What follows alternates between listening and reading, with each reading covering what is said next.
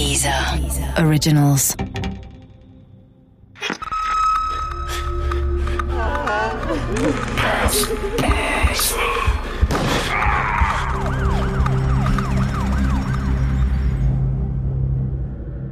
Doppelmord. Teil 5 Während die Soko um Hauptkommissar Willi Kehl weiter Indizien sammelte und Beweise suchte, zogen Ines und Kai tatsächlich ins Haus der toten Eltern ein. Das muss irgendwann gegen Ende Juni gewesen sein. Ich bin ein paar Mal neugierig zum Haus gefahren, aber wann das genau passierte, keine Ahnung. Sie wohnten jedenfalls zu dritt dort, mit Julia. In den Zeitungen stand nun leider nichts mehr. Die letzte Notiz las ich am 28. Juni. Mordfall Kimling, nach wie vor keine Erkenntnisse über Täter. Auf der Baustelle kamen wir gut voran. Vielleicht brauchten wir noch zwei, drei Wochen, bis alles fertig war. Zu gerne hätte ich schon damals gewusst, was nun hinter den Kulissen passierte. Willi Kehl versuchte herauszubekommen, mit wem sich die drei in den Wochen vor dem Mord getroffen hatten. Eine Schulkameradin von Ines hatte sie und Kai in der Woche vor dem Mord mit einem anderen Pärchen gesehen – in ein intensives Gespräch verwickelt. War es dabei um den Mord gegangen? Parallel wurden Ines, Kai und Julia wieder zum Verhör geladen. Diesmal getrennt voneinander. Denn Ines hatte bisher immer für ihre kleine Schwester gesprochen. Kai tischte jetzt wieder die Story mit der Russenmafia auf. Julia erinnerte sich plötzlich an einen dubiosen Verfolger, der ihr und der Mutter gefolgt wäre, als sie am Tag vor dem Mord mit dem Auto fuhren. Eine weitere Nebelkerze? Eins war aber merkwürdig, dass die Töchter so bereitwillig und unaufgefordert von Freunden erzählten, die sie getroffen hatten. So Aussagen wie Fragen Sie die doch nach unserem Alibi oder und den da gäbe es auch noch. War es ihnen also wichtig gewesen, dass sie am Tattag von so vielen wie möglich gesehen wurden? Auch nochmal aufs Revier bestellt wurde Heinrich Kimmling, und diesmal gab er zu, dass es durchaus ab und an Streit gegeben hatte meist ums liebe Geld. Am Donnerstag vor dem Mord hätte es eine heftige Auseinandersetzung gegeben. Ines war vorbeigekommen und wollte von der Mutter ihre Sparbücher ausgezahlt haben, hatte mit Klage gedroht und die Mutter damit zur Weißglut gebracht. Weil sie immer nur käme, wenn sie Geld bräuchte, drohte Renate ihr im Gegenzug sogar mit Enterbung. Heinrich Kimmling erinnerte sich auch, dass Renate Kimmling nach dem Streit zu ihm wortwörtlich gesagt hatte, mit Ines bin ich fertig. Tja, Crash Boom Bang. Das war ein Hammer. Die Ermittler notierten Enterbung, mögliches Motiv für Ines. Und noch ein entscheidender Durchbruch. Die unbekannte Telefonnummer konnte endlich zugeordnet werden. Sie gehörte einer 18-Jährigen, die in der Kasseler Königspassage jobbte, an einem Creperiestand. Dort hatte die Schulkameradin Ines und Kai mit einem Pärchen beobachtet. Das Mädchen am Stand, Diana, wurde nun rund um die Uhr beschattet. Aber sie war schlank und zierlich. Falls es einen Auftragskiller geben sollte, dann war es sicherlich nicht sie. An dieser Stelle hatten Willi Kehl und Gerd Habacher eine entscheidende Idee. Sie wollten, dass Julia, die sie vermutlich als das schwächste Kettenglied ansahen, umkippt, sich also verplappert und gesteht. Der Plan? Habacher als Freund des Hauses sollte nochmal privat als Vertrauter mit Julia reden. Tja, eigentlich rechtlich problematisch. Habacher passte sie in einer Schulhofpause ab und fragte sie nochmal zum Tathergang. Julia erzählte ihm unter anderem, sie habe den Haustürschlüssel in die Zeitungsbox gelegt. Auf die Frage warum erklärte sie, weil ich von Kai und Ines den Auftrag dazu hatte, damit das passiert, was am Sonntag passiert ist. Diese Aussage war für Habacher und Kiel der Schlüssel zur Aufklärung des Doppelmordes. An der Creperie von Diana fiel den Polizeibeamten dann ein jüngerer Mann auf, Sascha. Er jobbte als Wachmann, war groß, bullig, breitschultrig und ihr Freund. Jetzt wähnten sich die Ermittler auf einer heißen Spur. Konnte er der Killer sein? Am Abend beraumte die Polizei eine erneute Vernehmung an, konfrontierte Ines mit der Aussage von Julia, doch sie blieb cool und bei ihrer Geschichte. Trotzdem bestand jetzt bei allen dreien dringender Verdacht auf die Beteiligung am Mord. Kurz vor Mitternacht entschied Willi Kehl, Festnahme.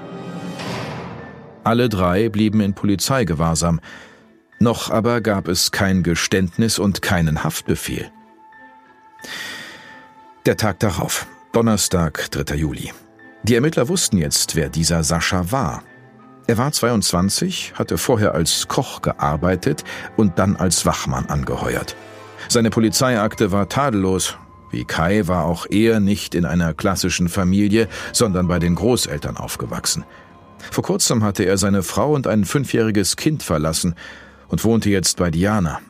Das letzte passende Indiz? Sascha war waffennah und trug gern Kampfkleidung. Jetzt machte die Soko Nägel mit Köpfen. Am helllichten Tag wurden Diana und Sascha in Kassel wegen dringendem Mordverdacht festgenommen und aufs Revier gebracht. Ja, und dann ging es Schlag auf Schlag. Die Ermittler hatten gerade die ersten Fragen gestellt, als Diana meinte, sie wolle etwas gestehen. Und dann erzählte sie den Beamten folgende Geschichte.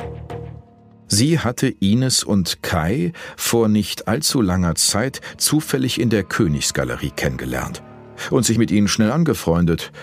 Sie waren sich sympathisch. vielleicht auch, weil sie Gemeinsamkeiten hatten. Auch Diana war adoptiert. Und es dauerte nicht lange, da erzählte Ines von den Plänen, die sie schon seit geraumer Zeit mit Kai geschmiedet hatte.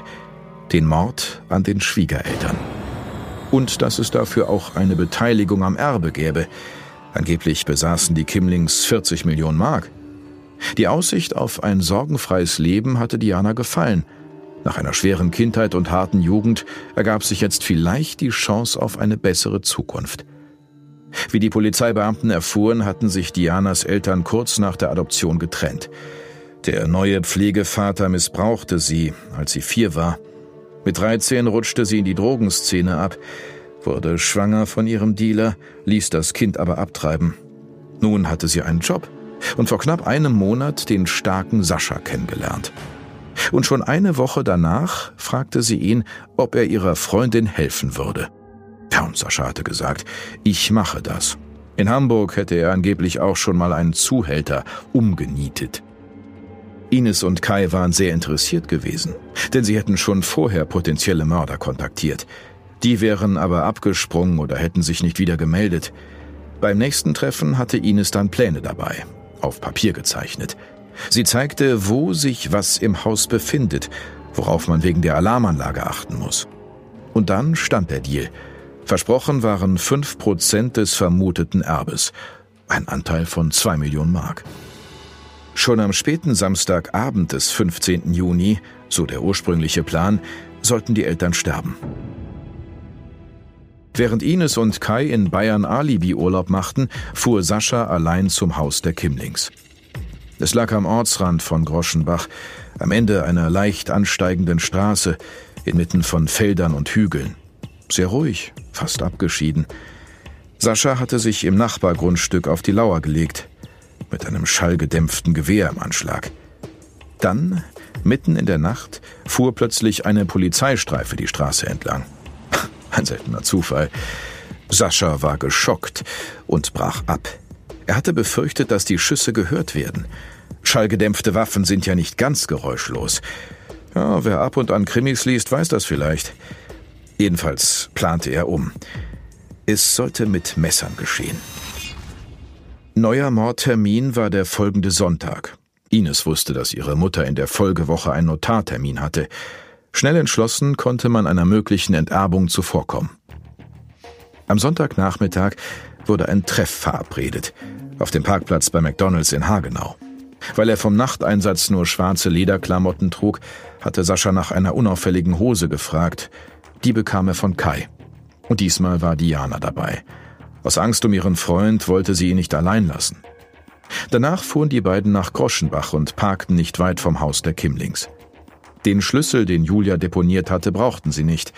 Ihre Idee war, eine Autopanne vortäuschen.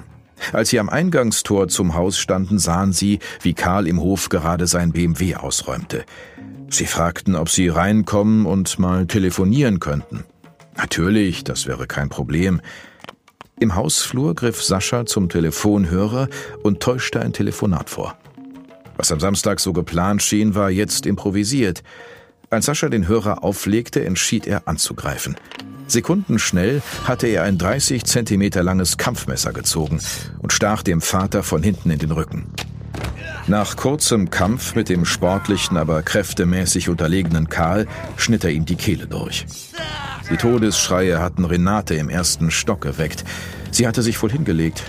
Nun kam sie erschrocken in T-Shirt und Slip die Treppe hinunter. Sascha war gerade noch mit Karl beschäftigt. Renate hatte in Todesangst zur rettenden Haustür gewollt.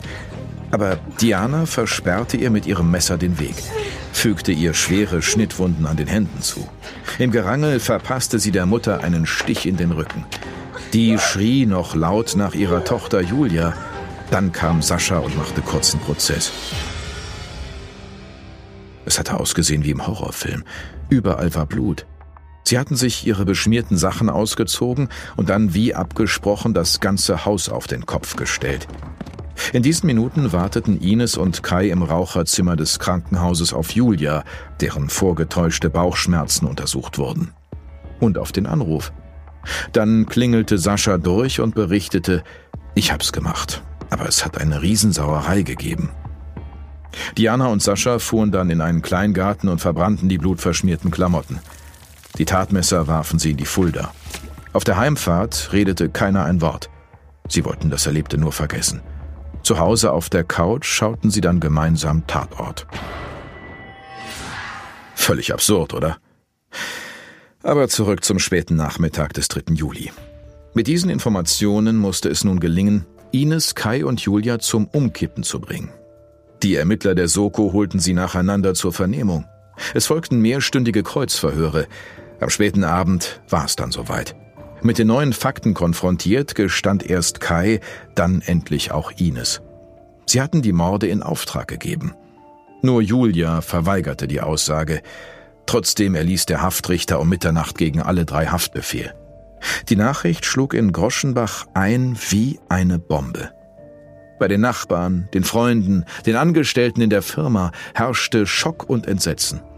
Ja, und bei manchen Bürgern auch Erleichterung, dass es keine brutale Mafiabande gewesen war, die jederzeit wieder zuschlagen konnte. Ein halbes Jahr später begann der Prozess mit maximalem Presseaufgebot und riesigem öffentlichen Interesse. Gerichtsreporter Frank Tonicke erinnert sich noch genau an die Ereignisse im Gerichtssaal und an die beiden Schwestern. Mein Eindruck von der Ines war, sie war, wie gesagt, sehr, sie wirkte sehr erwachsen, sehr gefasst. Sie hatte ja ein Geständnis abgelegt. Sie schilderte detailliert auch das äh, Verhältnis zu ihren Eltern. Die Verteidiger übernahmen das dann auch in ihrer Verteidigungsstrategie. Danach war das Verhältnis zu den Eltern eben sehr, sehr gespannt, kann man sagen. Es soll der Schläge vom Vater gegeben haben. Es soll die kleinere Töchter sexuell belästigt haben. Der Anwalt der Toten, also der Opferanwalt, stellte das als fabulöse Erfindung dar. Man habe natürlich Stress in der Familie gehabt. Der Stress sei aber auch beruflich durch die berufliche Anspannung des Unternehmer-Ehepaars begründet gewesen. Also ansonsten sei es ganz normal zugegangen. Ines selbst, wie gesagt, wirkte ziemlich eiskalt bei der Verhandlung. Reue, sie hat sich zum im letzten Wort nochmal bei den Hinterbliebenen entschuldigt, aber so groß von Reue oder sowas war eigentlich nichts zu spüren. Die kleine Julia wirkte eben noch wie ein verstörtes Kind eigentlich. Sie sagte ja gar nichts bei der Verhandlung, legte auch als einzige kein Geständnis ab. Strategie der Verteidigung war damals, sie als Opfer des Vaters darzustellen und auch als Opfer von Ines. Es wurde konstruiert, dass es sogar eine Morddrohung von Ines gegenüber Julia gegeben habe. Wenn sie nicht mitmachen würde, würde sie die Ines, die Julia, ihre Schwester also umbringen. Das wurde wiederum von den Verteidigern von Julia äh, auch zurückgewiesen. Das sei nicht der Fall gewesen. Das eine ist, diesen Traum zu träumen, das andere ihn auch umzusetzen. Keiner, ich auch nicht, hat damals verstanden, wie Ines und Julia das tun konnten. Was bei ihnen den Schalter umgelegt hat. Laut Frank Tonicke gab es dafür damals keine Erklärung. Wir haben die Frage damals nach dem Urteil auch gestellt, die lautete, wie konnte so etwas geschehen? Warum ließen Ines und Julia ihre Eltern töten? Vermeintlich vordergründig hatten die alles, was man so sich nur vorstellen kann. Ich denke mir, ich habe viele Gerichtsberichte gemacht und hatte auch Kontakt mit vielen Mördern. Ich sage, es gibt sowas wie ein böses Gen. Es gibt einfach böse Menschen, garantiert. Es gibt bestimmte Handlungen, die kann man auch nicht damit erklären, dass soziale, äh, Erziehungs- oder sonstige Gründe eine Rolle spielen. Es gibt meiner Meinung nach böse Menschen, garantiert. Die Kriminalpsychologin Lydia Benecke sieht das anders. Sie sieht den Auslöser für die Tat eher im Werdegang der Schwestern und der angespannten Familiensituation. Erfahrungsgemäß sind emotionale Misshandlungen und auch manchmal körperliche oder sexuelle sehr viel relevanter für die Entwicklung hin zu Straftaten, besonders wenn die Straftaten mit der Persönlichkeit des Täters zu tun haben. Als ich mir den Fall anschaute, habe ich besonders gesehen, dass relativ unstrittig ist, dass die beiden Adoptiveltern schon besonders die Mutter als sehr kalt beschrieben wird, der Vater nicht als äh, so negativ wie die Mutter, aber eher abwesend. Also mein Bild von der Atmosphäre in dieser Familie, was jetzt natürlich hauptsächlich auf die Beschreibungen in dem Prozess zurückgeht, ist, der Vater ist eher abwesend und sorgt für die Kohle und die Mutter sagt, ich habe hier zwei Töchter, äh, denen gebe ich jetzt maximal alles Finanzielle, aber dafür müssen die halt leisten. Und die Mutter wurde ja von beiden Kindern als wirklich emotional kühl und fordernd und kritisch und abwertend beschrieben. Und das ist schon eine Familienatmosphäre, die wir psychologisch gesehen als emotional misshandelnd beschreiben würden. Und dementsprechend würde ich persönlich denken, dass diese Grundatmosphäre sehr viel relevanter war für die Tatentwicklung als irgendwelche genetischen Komponenten. Besonders wenn wir beachten, dass beide Mädchen übrigens genetisch überhaupt nicht miteinander verwandt sind. Die waren ja aus komplett unterschiedlichen Herkünften adoptiert. Vielleicht war es also die besondere Situation und Konstellation, und der Zufall, die diese unglaubliche Tat begünstigt haben. Fünf Menschen, mehrere grundlegende Gemeinsamkeiten. Das spezielle oder gar kein Verhältnis mehr zu den eigenen Eltern.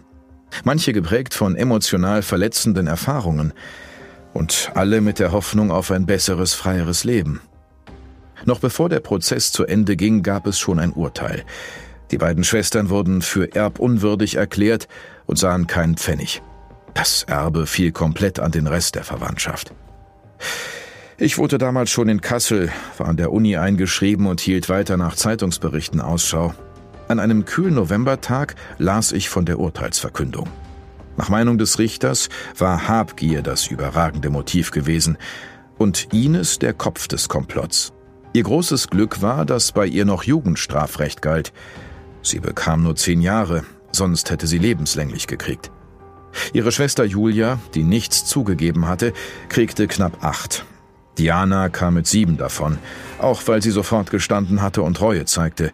Lebenslänglich gab es für Kai und für Sascha. Er bekam auch noch anschließende Sicherheitsverwahrung wegen besonderer Schwere der Schuld. Heute, über 20 Jahre nach dem Elternmord, ist klar, dass nicht nur die Schuldigen bestraft wurden. Für Groschenbach war der Doppelmord eine Katastrophe auf Raten – die Kimtech ging langsam aber sicher den Bach hinunter. Geschäftsführer kamen und gingen. Die letzten 83 Mitarbeiter wurden 2004 entlassen. Der vorher so florierende Betrieb war insolvent. Die Gebäude sind abgerissen. Heute steht dort ein Hotel. 700, fast ein Viertel aller Einwohner, sind inzwischen weggezogen.